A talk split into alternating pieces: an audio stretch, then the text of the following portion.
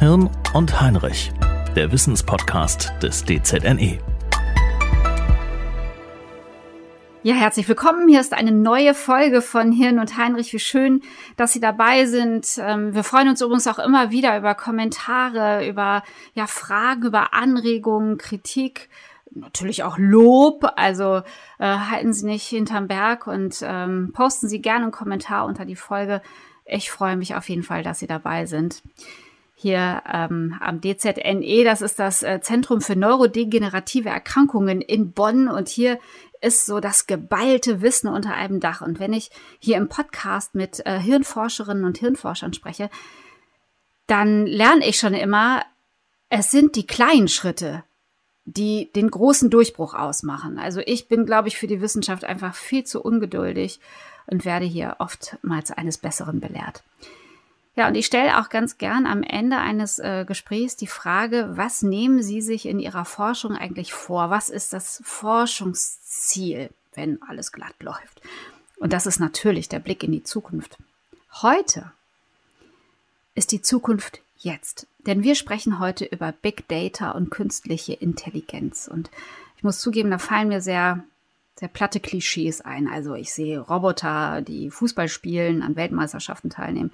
Dann sehe ich äh, so Kuschelrobben in Seniorenheimen, die Pflegepersonal ersetzen sollen. Ich sehe bei Big Data auch Internetkonzerne, die unsere Daten sammeln, Organisationen, die damit Wahlen beeinflussen wollen. Also erstmal alles das, was uns Angst macht. Aber es geht in diesem Podcast auch oft um, um, um das Mindset, also um, um eine andere Gedankenwelt und wir sollten eben auch die großen Chancen darin sehen. Und gerade die Forschung im DZNE profitiert davon. Und ich freue mich jetzt sehr auf ein spannendes Gespräch mit einem Mann, der, ja, also wenn ich mir den Lebenslauf angucke, erstmal Immunologe ist, Genomforscher, ist Direktor für Systemmedizin am DZNE, ähm, hat lange über Krebs geforscht und im Forscherverbund hat er sich auch mit dem Genom des Coronavirus befasst. Also da ist eine ganze Menge auf dem Zettel. Professor Joachim Schulze, wie schön, dass Sie sich Zeit nehmen für uns. Hallo. Ja, herzlich willkommen, Frau Heinrich. Ich freue mich auch. Ja.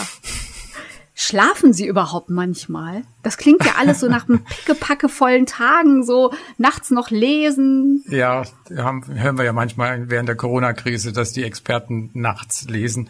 Nee, ich schlafe tatsächlich. Ich brauche auch meinen Schlaf ähm, dann bin ich immer viel besser am nächsten Tag. Und ähm, es ist eine Sache von Organisation, es ist eine Sache von Interesse und dann Übung. Äh, man ist schon eine Weile im Geschäft, man hat sehr viel erlebt, man hat sehr viele Kollegen gehabt, die einem vieles beigebracht haben. Und wenn man das ganz gut zusammenbringt, dann kann man dann viel in den Tag reinpacken. Und wenn man dann auch noch Freude dran hat, dann geht's umso schneller. Also das ist vielleicht so ein bisschen die, die, das Geheimnis dahinter.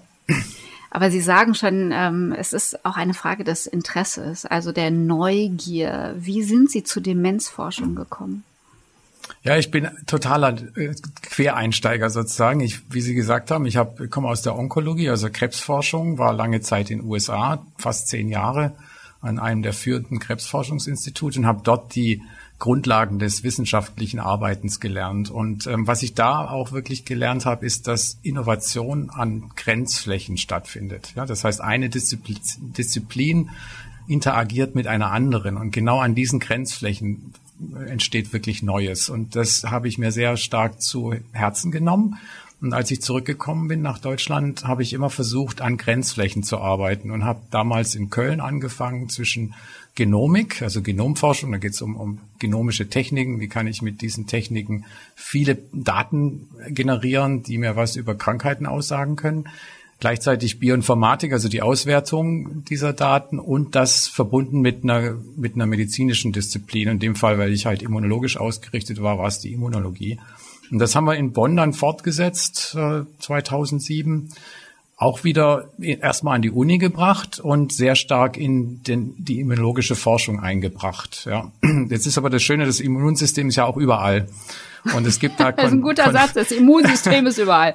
Ja, es ist eben jedes Organ hat Immunzellen. Im Blut sind die Immunzellen und was wir halt seit einiger Zeit wissen, auch im Gehirn. Ja, wir mhm. haben lange gedacht, das Gehirn wäre so eine so ein Raum, da passiert nicht viel, was das Immunsystem angeht. Das stimmt aber nicht. Ja, und da haben wir sehr viel gelernt in den letzten 10, 15 Jahren. Und wenn, da war ich in der Uni und wenn natürlich so ein großes Institut wie das DZNE hier entsteht, dann kommen automatisch äh, Kontakte. Ja, man hat die ersten. Das ist toll, oder? Ja, ich, ist, ich liebe dieses DZNE. Ich finde dieses Gebäude da in Bonn, das müssen Sie sich bitte vorstellen. Man fährt auf den, auf den Venusberg, da sind die Unikliniken, man sieht viele Menschen in weißen Kitteln und da herrscht auch so eine tolle Atmosphäre. Ich bin ja nun mal sehr fachfern. Ich bin ja Journalistin ja. und äh, blicke darauf, wie, ja, hier könnte auch eine Serie stattfinden. Und dann dieses, dieses offene, große Gebäude. Ja, ja. Genau, also das ist, inspirierend und es ist tatsächlich so, ähm, wir haben wirklich diese unfassbar schöne Situation, in einem Ort zu arbeiten, der inspiriert. Und das ist, glaube ich, ganz wichtig. Ich darf aber dazu sagen, ich war vorher in der Uni Bonn in auch so einem Bereich, der inspiriert. Es ist ein älteres Gebäude inzwischen, zehn Jahre älter, aber war genau die gleiche Idee, etwas kleiner und da waren ganz viele Forscher aus ganz vielen verschiedenen Bereichen, ja, mhm. vom chemischen Biologen bis zum Bioinformatiker unter einem Dach. Also kannte ich diese Art, über Grenzen hinweg zu arbeiten, ganz gut. Und es hat sich weiterentwickelt und wir hatten sehr viel Kontaktflächen und Punkte ins DZNE und das hat sich immer stärker vernetzt und dann kam irgendwann mal die Anfrage, willst du nicht zu uns kommen und äh, einen ganz neuen Forschungsbereich aufbauen? Die Systemmedizin, das ist der fünfte Bereich im DZNE. Und das war eine spannende Aufgabe, weil das ist sozusagen die Verknüpfung unterschiedlicher Disziplinen als mhm. eigenes Forschungsfeld mhm. und gleichzeitig, weil wir so viele Techniken und Vorgehensweisen haben in unserer Abteilung, die auch vielen anderen Bereichen helfen kann, sofort die Möglichkeit, mit allen anderen eigentlich im Prinzip zusammenarbeiten zu können. Das ist super spannend. Und äh, auf dem Weg sind wir jetzt. Wir verlieren uns nicht, wir haben einen sehr klaren Fokus, wir können auch nicht alles leisten, aber unser Bereich ermöglicht sehr viele Interaktionen mit ganz vielen anderen Forschern. Und das ist im DCNE was ganz Tolles. Das heißt, Sie haben gar nichts mit Menschen zu tun, also mit, äh, mit Menschen schon, mit Kolleginnen und Kollegen, aber, ja. aber mit Patienten und Patientinnen haben Sie eigentlich keinen Kontakt. Also wir, also ich selber bin Arzt von der Ausbildung her und habe mich halt mhm. für die Forschung entschieden. Ich selber behandle keine Patienten, wenn, wenn Sie das meinen. Mhm. Aber wir, ich habe mich persönlich entschieden für meine eigene Forschung, meine eigene Fragestellung, das immer ähm, quasi an der Patientenfrage zu orientieren. Man könnte ja auch äh, Modellsysteme nehmen. Wenn wir sowas brauchen für bestimmte Fragen, dann arbeite ich mit Kollegen zusammen, die das besser beherrschen. Wir wollen eigentlich unsere Studien immer so machen, mhm. dass wir eine Beobachtung machen beim Patienten mhm. und dann mit unseren modernen Verfahren diese Beobachtung erst am, am Menschen zu studieren. Ja, das können äh, aus dem Blutwerte äh, sein, die man nutzt. Äh, das kann aber auch mal äh, ein bildgebendes Verfahren sein, dass man aber immer beim Menschen anfängt und durch diese Beobachtung dann letztendlich äh, Fragen auf hat. Warum ist das so? Und dann sich überlegt, wie könnte das sein, mit unseren modernen Methoden das besser beschreibt da kann ich ja nachher noch ein bisschen was dazu sagen. Und mhm. dann kann es passieren, muss nicht sein, aber kann passieren, dass wir sagen, es gibt bestimmte Fragen auf dem Weg, die Sache zu erklären, die vielleicht in einem Modellexperiment besser funktioniert oder einfach beim Menschen auch nicht äh, möglich ist. Ähm, dann würden wir mit mhm. Kollegen zusammenarbeiten, die sich mit solchen Modellen auskennen und die wirklich beherrschen. Aber für uns ist immer wichtig, dass wir dann auch wieder zurückgehen und sagen, ist das, was wir dann dort gefunden haben, auch wieder beim Menschen so? Also dieser Zirkel ist immer zurück. Ganz wichtig. Ja? Also ja, ganz da wichtig. bin ich kein Freund von zu sagen, ich habe ein ganz tolles Modell und da studiere ich irgendeine Erkrankung, aber ich frage nie die Frage, was passiert eigentlich beim Patienten. Nee, wir, wir gehen auch wirklich in den Patienten und in Patientenstudien, um dort äh, neue, mit neuen Techniken, mit vielen Daten herauszufinden, ob wir nicht bessere Muster erkennen, die uns eine Krankheit besser beschreiben kann, die uns ähm, möglicherweise darauf hinweist, was sind bessere Therapien.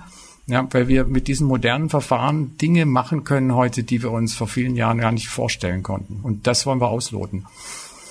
Die Folge heute ähm, befasst ich habe es ja vorhin schon gesagt, mit äh, Big Data, Schwarmintelligenz gegen Demenz. Ähm, Herr Schulze, wir fangen mal von vorne an.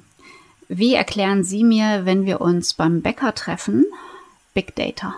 Ja, genau. Also ich fand es gut, dass Sie gesagt haben, dass wir ja alle so ein Bild haben davon und die sind häufig tatsächlich negativ gefärbt mhm. in der, in der Öffentlichkeit. Und zu Recht auch. Sie sagen, das sind große Firmen, die haben ganz viele Daten und was machen die dann? Das ist auch missbrauchen einfach. Kann, genau. Und das ist ja auch passiert, das ist ja auch mhm. aufgedeckt worden. Jetzt ist es so, dass wir in der Medizin ähm, wenn man das jetzt mal von der anderen Seite betrachtet, positiv betrachtet, ähm, ja eine Sache seit der Antike machen. Jeder Arzt versucht, Muster zu erkennen. Ja, der fragt den Patienten, er untersucht den Patienten.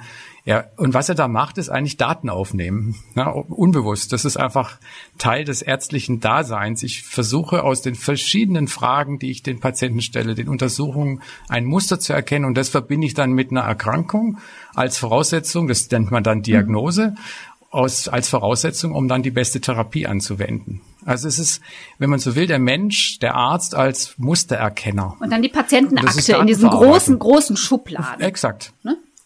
Genau, genau. Und jetzt ist es so, dass wir aber ja nicht mehr in der Antike sind, sondern in der Jetztzeit und ganz selber ja auch wissen. Wir haben alle wahrscheinlich mal schon mal eine CT-Untersuchung gehabt oder manche von uns vielleicht auch mal schon diese Kernspinnuntersuchung.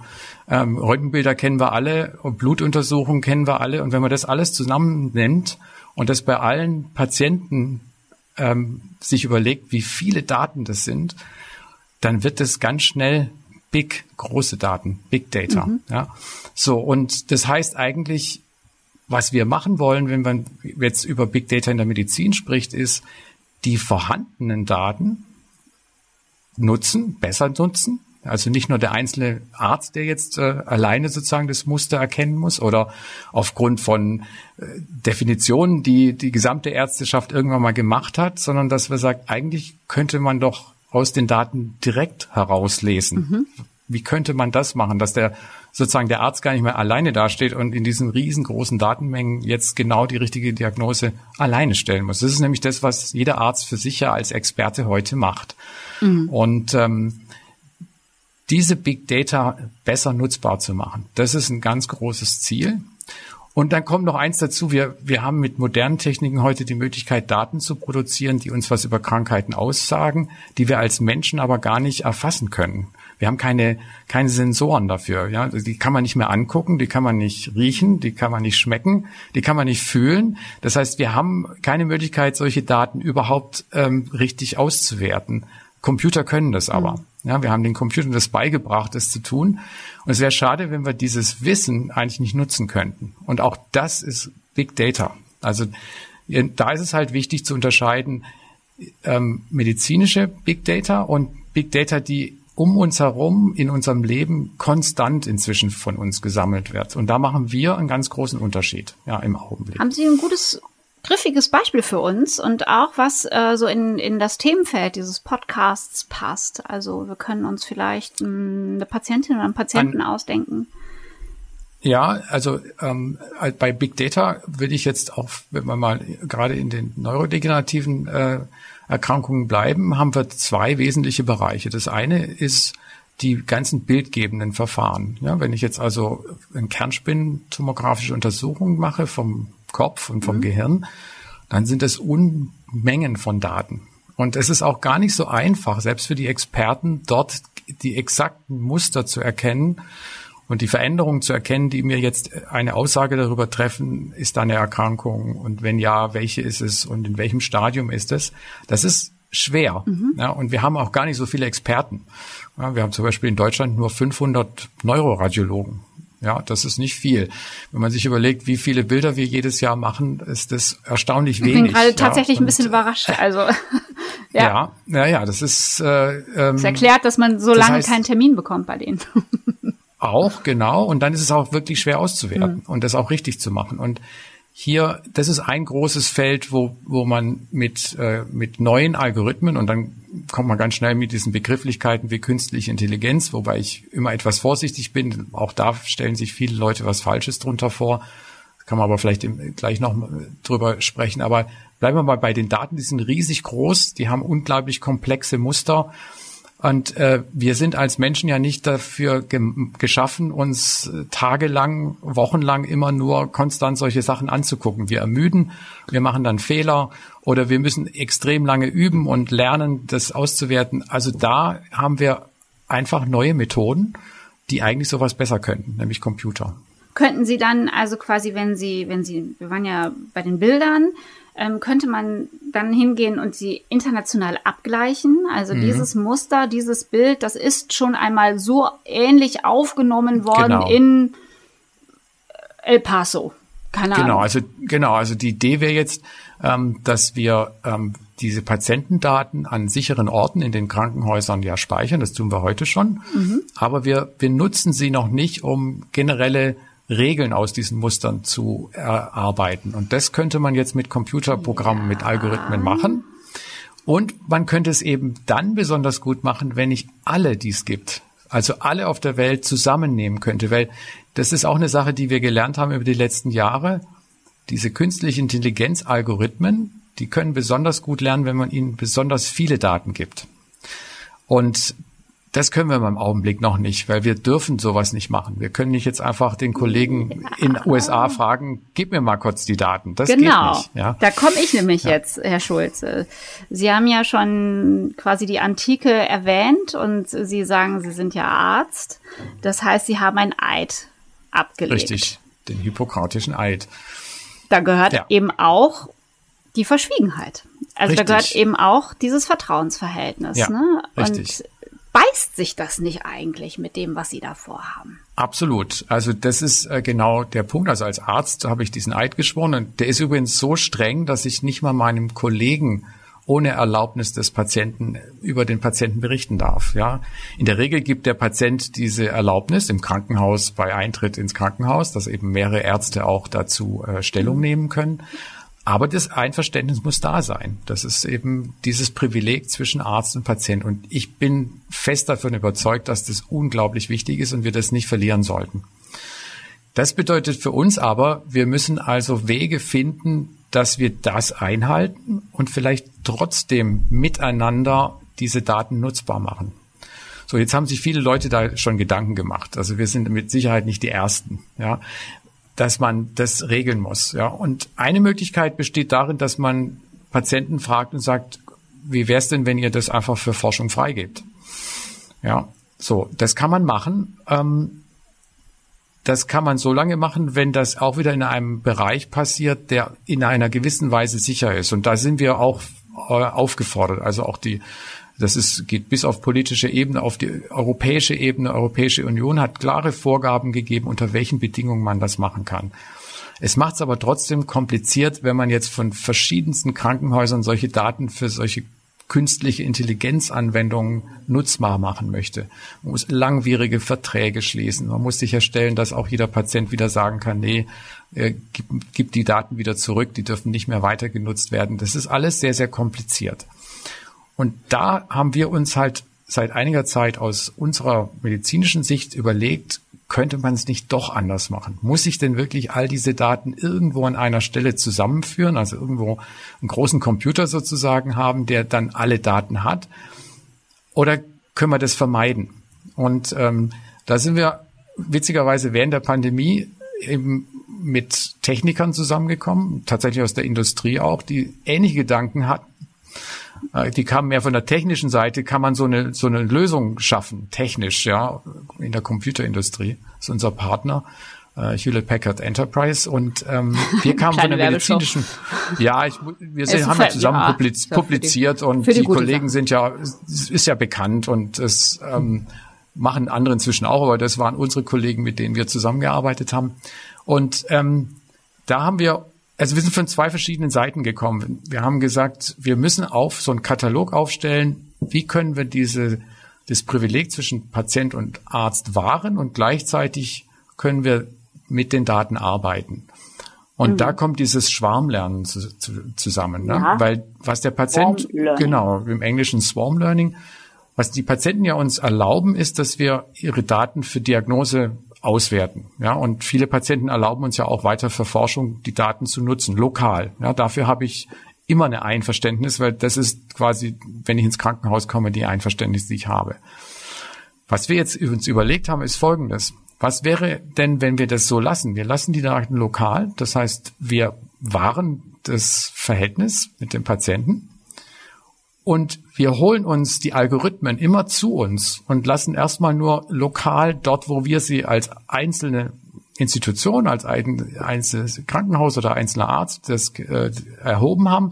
Dort holen wir uns diese Algorithmen her und rechnen nur auf den Algorithmen, die, äh, auf den Daten, die wir lokal haben. Und das Gleiche machen unsere, unsere Kollegen an den anderen Standorten, mit denen wir zusammenarbeiten wollen. Und da haben wir schon die Idee des Schwarms. Ne? Jetzt sind wir also verschiedene Standorte. Jeder, mhm. jedes Institut, jedes Krankenhaus könnte sozusagen ein Schwarmmitglied sein. Und der ganze zusammen ist das Schwarmnetzwerk oder der Schwarm. Aber wir schicken keine Daten mehr zu unseren Kollegen, sondern wir schicken nur noch die Algorithmen zu. Wir bestimmen gemeinsam, mhm. welche Algorithmen wollen wir nutzen. Wir sagen gemeinsam, welche Daten nutzen wir. Und dann, wenn wir alles, alles geregelt haben, dann fangen wir an, dass jeder den Algorithmus bei sich hat und nur bei sich lernt. So, und das hört sich erstmal gut an. Die Kritiker, die dann auf den Plan kamen, sagen, na ja, jetzt habt ihr das Problem, dass ihr vor Ort ganz wenig Daten nur habt. Dann funktioniert das ja wieder nicht gut.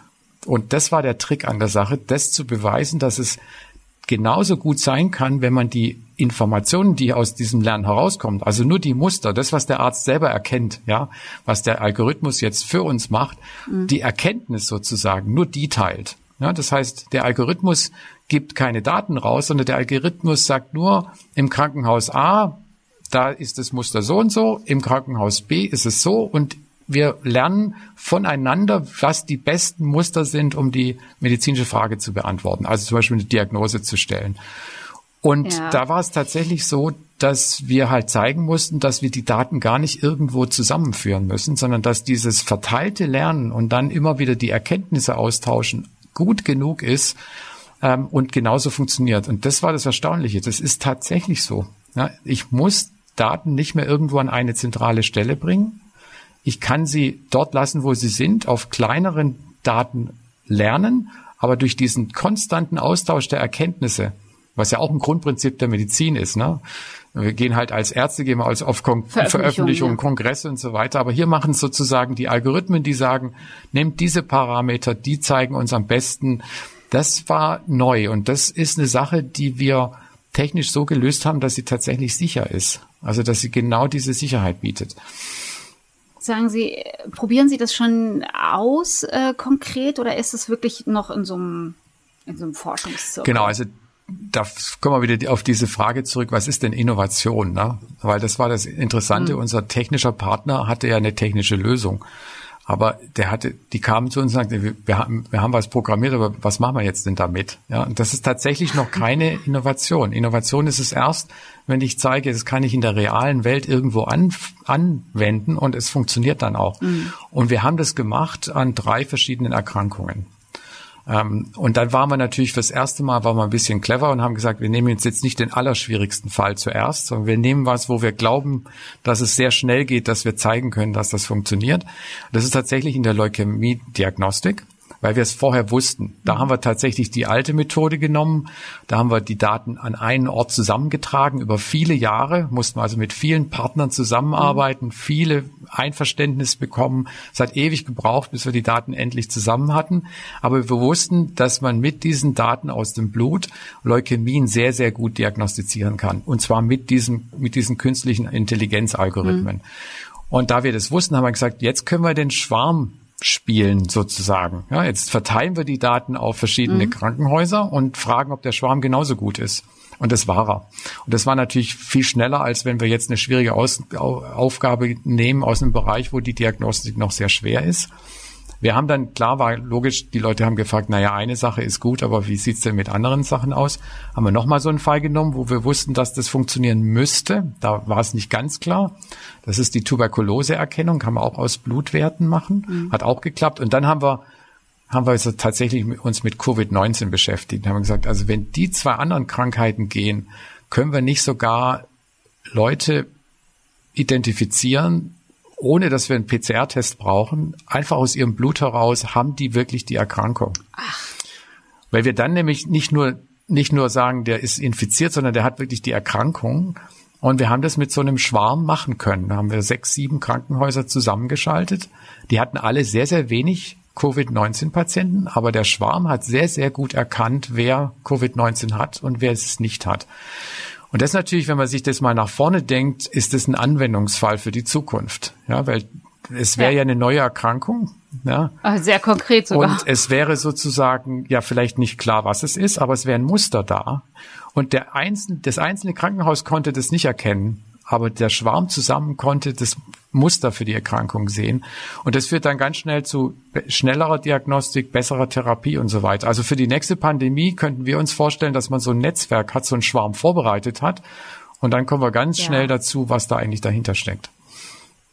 Herr Schulze, mit Verlaub, eine nächste Pandemie. Danke, nein. Nein, aber wir, natürlich ja, ja. nicht. Und, äh, ich verstehe, was Sie meinen. Wir, wir, wir arbeiten ja schon auch an Dingen, die in der Zukunft passieren. Und ähm, Pandemie ist ja immer ja. nur auf Infektionen. Also was mit Alzheimer passiert, genau. ist auch eine Pandemie. Es nimmt immer mehr zu. Ja, und da ja. müssen wir auch dran denken. Und genau da wollen wir es halt jetzt anwenden. Herr Schulz, ich habe zwei Gedanken, die ich mir gerade während Sie gesprochen haben, ähm, die mir so äh, im Kopf umgehen. Die würde ich gerne so zwei Thesen mit Ihnen besprechen. Sie können mich auch sofort einfangen, indem Sie sagen, nee, ist kein Thema. ähm, Macht es nicht eigentlich die Ärzte überflüssig und die Ärztinnen? Ich sehe mich gerade in einem Passbildautomaten, der mal eben meinen Kopf durchröntgt, das abgleicht mit äh, anderen Dingern und dann kriege ich nach ein paar Minuten einen mhm. Ausdruck. Ja. So, danke. Die, äh, genau. Die, die ganze, ganz einfache Antwort ist nein. Und das, ich erkläre es gerne. Weil natürlich kommen Kollegen auch und Ärzte auch sagen, wird mein Berufsbild sich ändern und bin ich dann überflüssig? Und meine Antwort ist, ja, das Berufsbild wird sich ändern, aber überflüssig auf gar keinen Fall. Im Gegenteil, es wird wieder wichtiger, weil die Informationen, die wir aus solchen Anwendungen, künstliche Intelligenz, Big Data haben, die müssen ja kommuniziert werden. Und da ist der Arzt essentiell. Ja, das ist das Erste. Also die, die künstliche Intelligenz kann sowas nicht. Und da kommen wir vielleicht, am, bevor ich dann sage, warum der Arzt bleibt, auch nochmal zu diesem Begriff künstliche Intelligenz. Der ist ja auch falsch häufig falsch verstanden. Da die Leute denken eben, wie Sie es auch sagten, da ist so ein Roboter, der kann alles und so weiter. Das hat man auch früher mal als äh, Singularität bezeichnet, also irgendeine Maschine, die alles besser kann als wir Menschen. Das meinen wir nicht mit künstlicher Intelligenz. Das ist mhm. tatsächlich historisch von den Computerwissenschaftlern von vor vielen Jahrzehnten angedacht, dass das mal kommt. Wir sehen aber heute mit der Technik, die wir heute haben, dass das nicht so ist. Liegt auch daran, dass wir aus den Neurowissenschaften viel besser wissen, wie, wie viel mehr jeder einzelne Mensch kann als jede einzelne Maschine. Diese Intelligenz, die wir haben, ist ja aus so vielen Facetten und wir verstehen immer mehr, wie viele Facetten menschliche Intelligenz eigentlich beinhaltet. Was wir heute machen mit künstlicher Intelligenz, nennen wir auch schwache künstliche Intelligenz. Das sind Algorithmen, die eine Sache gut können. Also zum Beispiel in der Medizin eine gute Sache, ein Algorithmus, der zum Beispiel eine Diagnose Wahrscheinlichkeit angeben kann. Der sagt mir dann mit 99,9%iger Wahrscheinlichkeit ist, liegt hier Diagnose X vor. Der mhm. kann aber nichts anderes. Der kann schon die nächste Diagnose nicht stellen. Da brauche ich einen neuen Algorithmus. Also er ist verhältnismäßig dumm. Ja, wir nennen das nur künstliche Intelligenz, weil die Prinzipien, die dahinter stecken, hinter diesen Algorithmen, die sich ein bisschen am, an der Funktion des Gehirns orientieren. Ja, das sind Netzwerke. Man nennt es sogar neuronale Netzwerke oder tiefe neuronale Netzwerke. Da ist sehr viel Anklang von Wissen aus der Neurobiologie. Aber jeder einzelne dieser Algorithmen ist doch sehr, sehr dumm. Er kann eine Sache besonders gut. Jetzt könnte man sich fragen, warum macht er das denn? Ein paar Vorteile hat er. Er ist viel schneller als wir Menschen. Er kann äh, Vielleicht viel mehr präziser. Er, ja. Genau. Er ist viel präziser und zwar aus einem ganz einfachen Grund solange wir Strom haben und solange der Computer funktioniert, funktioniert er halt immer. Wir müssen ab und zu schlafen, um auf Ihre Frage zurückzukommen vom Anfang. Ja. Und das, äh, das muss der nicht. Ja, und diese Vorteile können wir jetzt nutzen. Ja, das heißt, wir können dem Arzt was an die Seite stellen, was ihm Last abnimmt, weil es ermüdend mhm. ist und wo er Fehler machen kann. Das kann er sich zugute machen. Aber jetzt kommt die wichtige ärztliche Handlung, nämlich das Sprechen das Sprechen mit dem Patienten. Und unsere Vision, und das glauben uns viele immer erstmal nicht, unsere Vision ist eigentlich, repetitive Arbeiten des Arztes zu vermindern, damit das Sprechen wieder mehr werden kann. Das ist eigentlich unser, eines unserer Langzeitziele. Ja, da kommen wir direkt mal zu meinem zweiten Gedanken. Ich will jetzt hier nicht die Spaßbremse sein. Welche Rolle spielt denn so ein persönliches Ego und der Erfolgsdruck von Forscherinnen und Forschern. Mhm. Ähm, da geht's ja auch oft, ich muss der Erste, die Erste sein in der Veröffentlichung. Ähm, ich halte Informationen zurück, damit nicht die anderen das Rennen machen. Da geht's um Forschungsgelder. Ähm, welche Rolle spielt das eigentlich, wenn ich all meine Erkenntnisse, die ich gewinne, in, in das System füttere, das System damit füttere? Ja. Also ist eine interessante Sache. Sie sprechen ja eine grundsätzliche Problematik der Forschung an. Das ist tatsächlich, wir werden ja häufig daran gemessen an persönlichem Erfolg, äh, Publikationen, Neues finden und so weiter. Wir stellen das mit unserer Idee des Schwarmlernens so ein bisschen in Frage. Also da kommt noch eine andere Ebene dazu, weil wir ja jetzt plötzlich sehr, sehr kooperativ sehr genau. arbeiten, ja. Und das ist eine interessante Beobachtung. Also ich bin natürlich jetzt schon eine Weile in der Forschung tätig und ich habe meinen Weg gemacht. Also für mich ist, ist tatsächlich dieser Druck nicht mehr so hoch, weil die einzelne Publikation natürlich nicht mehr so den Ausschlag macht, wie wenn man am Anfang steht. Mhm. Aber für so einen Jungforscher, wenn er sagt, ich bin jetzt einer von 100 im Team oder ich habe jetzt eine einzelne Leistung gemacht, da stellt sich die Karrierefrage immer noch heute. Aber ich persönlich bin da auch wieder davon überzeugt, dass wir einfach auch hier das System langfristig verändern müssen. Ein Kulturwandel? Die, die, Kulturwandel, ja, weil die großen Fragen können wir nicht eins als einzelne Forscher ähm, beantworten. Und ganz ehrlich, es gibt ja Bereiche, wo das ja schon erkannt ist, die Physiker. In der Pandemie. In der Pandemie war jetzt zum auch, Beispiel auch oft, wir müssen auch, schnell teilen.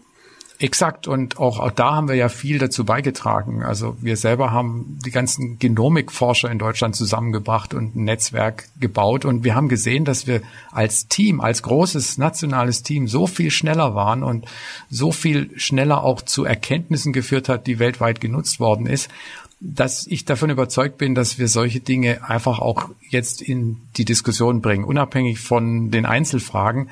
Wir haben so viele große Fragen in der Medizin zu klären, das wird nur in großen Teams gehen. Und die Physiker machen es uns vor. Ja, ähm, die hatten andere Gründe, weil es gibt halt nur einen großen Beschleuniger in der Schweiz, das CERN, ne, und keiner andere, keiner kann sich einen nochmal leisten. Also da war ein gewisser Druck von außen da und deswegen hat das die zusammengeschweißt. Aber wir müssen in der Medizin das lernen und in den Lebenswissenschaften. Ich glaube, wir können das. Wir müssen einfach nur den Mut haben und die, unsere Systeme zu hinterfragen und eben auch ein junger Wissenschaftler, der bei einer großen Frage eine wichtige Sache beigetragen hat, muss halt auch Karriere machen können und auch weiterkommen. Aber ich bin ein großer Verfechter und ich nehme immer, immer mein Herz in die Hand und berichte das auch an Stellen, wo einflussreiche Leute auch was ändern können. Und ich glaube, ich glaube fest daran. Aber jetzt stelle ich natürlich auch Ihnen die Frage, was ist Ihr Forschungsziel?